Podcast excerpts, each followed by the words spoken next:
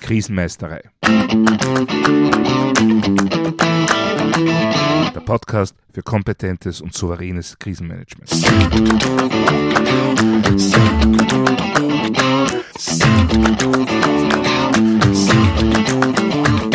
Hallo, ich bin Thomas Prinz von krisenmeistere.at. Ich helfe Verantwortlichen, Krisen souverän und kompetent zu meistern, damit diese nicht zu ihrer persönlichen Tragödie werden. Heute geht es um eines der häufigsten Zitate aus dem Bereich des Zeitmanagements. Wenn du es eilig hast, gehe langsam. Der Titel dieses Klassikers von Lothar Seiwert, dem Zeitmanagement-Guru schlechthin, ist im wahrsten Sinne des Wortes mittlerweile zu einem geflügelten Wort geworden. Aber stimmt das auch für das Krisenmanagement? Sollte dort nicht vielmehr alles so schnell wie möglich gehen? Müsste es dort nicht heißen, wenn du es eilig hast, dann renne? Nun, natürlich gibt es im Notfall- und Krisenmanagement eindeutig Situationen, wo die Sache mit dem langsam gehen nicht eins zu eins umgesetzt werden kann. Ein Beispiel, wenn ich eine Lagerhalle betrete und dabei sehe, wie am anderen Ende sich eine mir bekannte Person ans Herz greift, laut aufstöhnt, zusammensagt und dann regungslos am Boden liegen bleibt, dann werde ich mir nicht denken, ups, dem geht's jetzt aber sehr schlecht, der braucht dringend Hilfe, also möglichst langsam hingehen.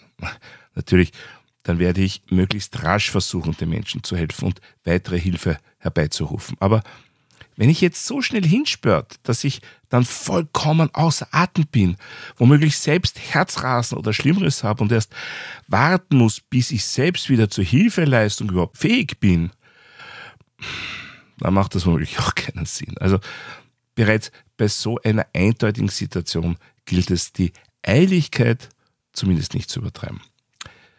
Und eigentlich können wir dieses Beispiel auch gleich als eine Art Metapher übernehmen. Denn gerade Stress und Emotionen, die Unsicherheit bezüglich der weiteren Zukunft, das alles drängt uns in einer Krisensituation oft massiv zur Beschleunigung. Wir haben das Gefühl, dass alles viel zu langsam geht. Und dieses Gefühl ist doch nur zu verständlich. Wir befinden uns in einer unsicheren, womöglich sogar bedrohlichen Situation. Aus der wollen wir raus, so schnell wie möglich.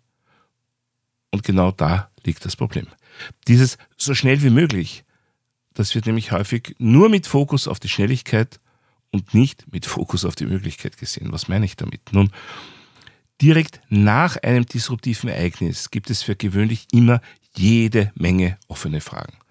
Die Lage ist zu Beginn oft unübersichtlich. Man spricht auch von der Phase des Chaos. Und das ist für viele einfach nicht aushaltbar. Speziell wenn ich zu wenig Ausbildung und Training habe, dann empfinde ich diesen Zustand als unerträglich und oft sogar als Folge und Zeichen meiner mangelnden Führungskompetenz. Das heißt, rein reflektorisch versuche ich schon, diesen Zustand durch herausgeschleuderte Entscheidungen zu kompensieren. Und manövriere mich damit mitunter nur noch tiefer in die, ähm, ja, sagen wir mal, Problemzone. Bitte nicht falsch verstehen. Damit möchte ich nicht behaupten, dass jede rasch getroffene Entscheidung per se schon falsch wäre. Ich bin nur gegen schnelle Entscheidungen, die nicht fundiert sind. Was meine ich damit? Nun, damit bin ich eben bei der Möglichkeitsfokussierung im Satz so schnell wie möglich. Wenn ich nämlich im Vorfeld, also im Rahmen von Ausbildung, Training und Übungen, lerne, erfahre und festlege, wie man zu guten Entscheidungen kommt, welche Entscheidungen in welchen Situationen überhaupt notwendig und möglich sind und welche Handlungsmöglichkeiten es gibt. Und wenn ich dann noch Pläne und Checklisten vorbereite, aktuell halte und übe, dann, ja, dann ist es möglich, rasch zu einer guten Entscheidung zu kommen. Dann ist dir aber auch nicht aus dem Ärmel geschüttelt. Denn alles, was ich vorher getan habe, um diese eine Entscheidung eben rasch treffen zu können, ja, das alles muss ich mit einrechnen. Also die Zeit für Ausbildung und Training, die Zeit für Planungen und Gestaltung von Checklisten und so weiter. Würde ich mir die dafür notwendige Zeit erst im Andersfall nehmen, ja, dann käme die Entscheidung vermutlich viel zu spät. Und zeitliche Limits haben wir bei Notfällen und Krisen, keine Frage. Bestimmte Handlungen müssen innerhalb einer bestimmten Zeit erfolgen, sonst ist es einfach existenziell vorbei. Das reicht von physischen Belangen wie einer notwendigen Herzmassage und Beatmung. Da habe ich nur wenige Sekunden bis Minuten, die ich damit warten darf. Ja, bis hin zu unternehmerischen Herausforderungen, wo zum Beispiel Kunden sicher auch nur eine gewisse Zeit auf mich warten und sich dann eben einen anderen Lieferanten oder Dienstleister suchen. Das heißt, sowohl im Notfall als auch im Krisenmanagement arbeite ich eigentlich immer auch ein Stück weit gegen die Uhr. Und das verleitet eben zum Hudeln, wie man auf Wienerisch sagt. Zum schnell etwas machen, damit wenigstens irgendetwas geschieht. Auch wenn das dann am Ende des Tages in Wirklichkeit nur ja, vielleicht eine letzte Verzweiflungstat war. Das ist dann, um bei unserem Anfangsbild zu bleiben, einfach ein unbedachtes Losstürmern, das dann schnell in ein unkontrolliertes Dahinschlittern übergehen kann. Also, was brauchen wir, damit uns das nicht passiert? Nun, zuallererst tue ich mir selbst einen riesen Gefallen, wenn ich alles, was ich vorbereiten kann, auch wirklich vorbereite. Konkret heißt das, es braucht Notfall- und Krisenmanagementpläne, möglichst gleich mit relevanten Checklisten für den Tag X. Alle involvierten Führungskräfte, aber nicht nur die, müssen entsprechend geschult und geübt sein. Welche Maßnahmen sind geplant? Wie gehe ich mit der Checkliste um? Wie komme ich zu guten Entscheidungen? Was ist meine Rolle in so einer Situation? Und so weiter. Das alles muss klar sein, bevor etwas passiert. Denn ansonsten muss ich mir alles zum Zeitpunkt X erst einmal einfallen lassen, aus dem Finger zuzeln, wie man in Wien sagt, und mühsam weiter kommunizieren. Dass das dann schwierig bis unmöglich wird, ja, okay, das leuchtet, glaube ich, allen ein.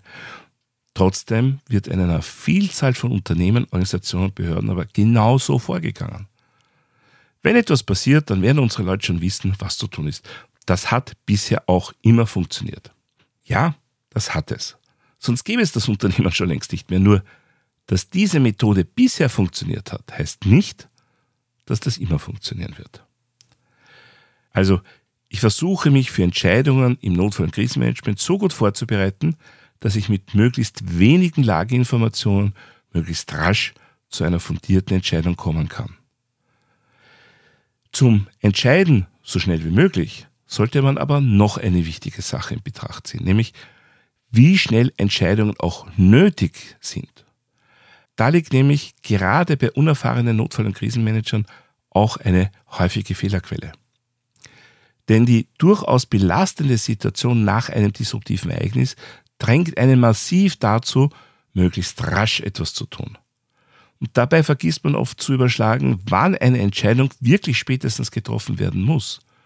Noch einmal, ja, es gibt Situationen, da muss man innerhalb von Sekunden bis maximal Minuten agieren, um noch größeren oder gar irreversiblen Schaden abzuwenden.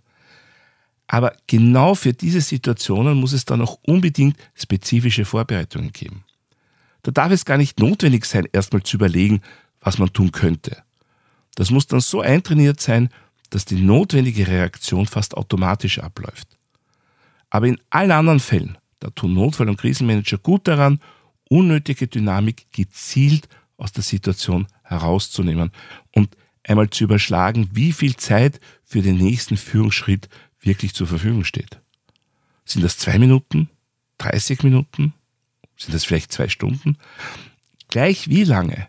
Aber das ist letztendlich Zeit, die mir für meine Führungsarbeit zur Verfügung steht. Und die sollte ich dann auch nutzen. So können meine Entscheidungen letztendlich fundierter ausfallen wie gesagt, können. Denn dass ich statt in 10 Sekunden meine Entscheidungen erst in 10 Minuten fälle, heißt ja auch nicht automatisch, dass diese Entscheidung dann besser ist. Es ist also auch hier wieder Voraussetzung, dass ich überhaupt etwas mit den 10 Minuten anfangen kann, dass ich gelernt habe, wie man eine Lage analysiert, wie man Handlungsoptionen entwickelt und bewertet, wie man beschlossene Maßnahmen strukturiert kommuniziert, damit sie letztendlich auch umsetzbar sind. Das heißt, die Vorgabe so schnell wie möglich bedeutet ohne entsprechende Vorkehrungen, also ohne Ausbildung, Training, Übung, Pläne, Checklisten und so weiter, ja, ohne das alles bedeutet so schnell wie möglich eigentlich gar nicht. Nur wird das halt auch nicht gehen. Das heißt, es wird dann unter Unsicherheit irgendwie irgendetwas entschieden. Und oft dann auch noch daran festgehalten, damit niemand auf die Idee kommt, dass die vorschnelle Entscheidung ja eigentlich Müll war. Ja, zurück zu unserem Ausgangszitat. Wenn du es eilig hast, geh langsam. Auf das Krisenmanagement übertragen würde ich das auf zwei Aussagen aufsplitten. Erstens, wenn du es eilig hast, sei dir sicher, dass du gut vorbereitet bist. Wie ein Bergsteiger, der ohne entsprechende Vorbereitung dann irgendwo auf der Strecke liegen bleibt und auf die Bergrettung hoffen muss. Und zweitens, wenn du es eilig hast, dann gehe besonders achtsam mit der verbliebenen Zeit um. Ja, ein Rausschleudern von unüberlegten Ideen bringt gar nichts, außer noch mehr Druck und ganz viel Kopfschmerzen. Aber das braucht halt eben überlegtes Handeln. Und das kommt für gewöhnlich nicht von allein, vor allem nicht nach einem disruptiven Ereignis unter hohem Stress mit vielen Emotionen. Das braucht eben Vorbereitungen. Ja, Lothar Seiwert hat dieses Zitat aber mit einem weiteren Buch noch verschärft. Das heißt nämlich, wenn du es eilig hast, geh langsam. Wenn du es noch eiliger hast, mach einen Umweg. Das klingt natürlich noch provokanter und spätestens hier steigen normalerweise alle aus, die mit Notfall und Krisenmanagement zu tun haben. Je höher der Druck, desto zielgerichteter muss ich doch arbeiten. Desto weniger darf ich mich ablenken oder verleiten lassen. Und schon gar nicht darf ich so etwas wie einen Umweg in Betracht ziehen. Nun, intuitiv mag das so sein. Für mich persönlich macht dieser Buchtitel aber definitiv Sinn und zwar aufgrund meiner jahrzehntelangen Erfahrung als aktiver Notfall- und Krisenmanager und auch als Beobachter und Trainer. Je höher der Druck, vor allem in zeitlicher Hinsicht, desto mehr verbeißen sich viele Leute in die schnelle Reaktion auf gerade Geschehenes. Man wird immer hektischer, immer reaktiver. Damit passiert aber vor allem eines. Man läuft ständig der Lage hinterher. Der Klassiker, man bekämpft die Auswirkungen eines Schadens, ohne sich darüber klar zu werden, was eigentlich die Ursache des Schadens ist. Und hat damit überhaupt keine Chance, letztendlich wirklich erfolgreich zu werden. Hier ist es unbedingt notwendig, vom einfach hinterherlaufen wegzukommen.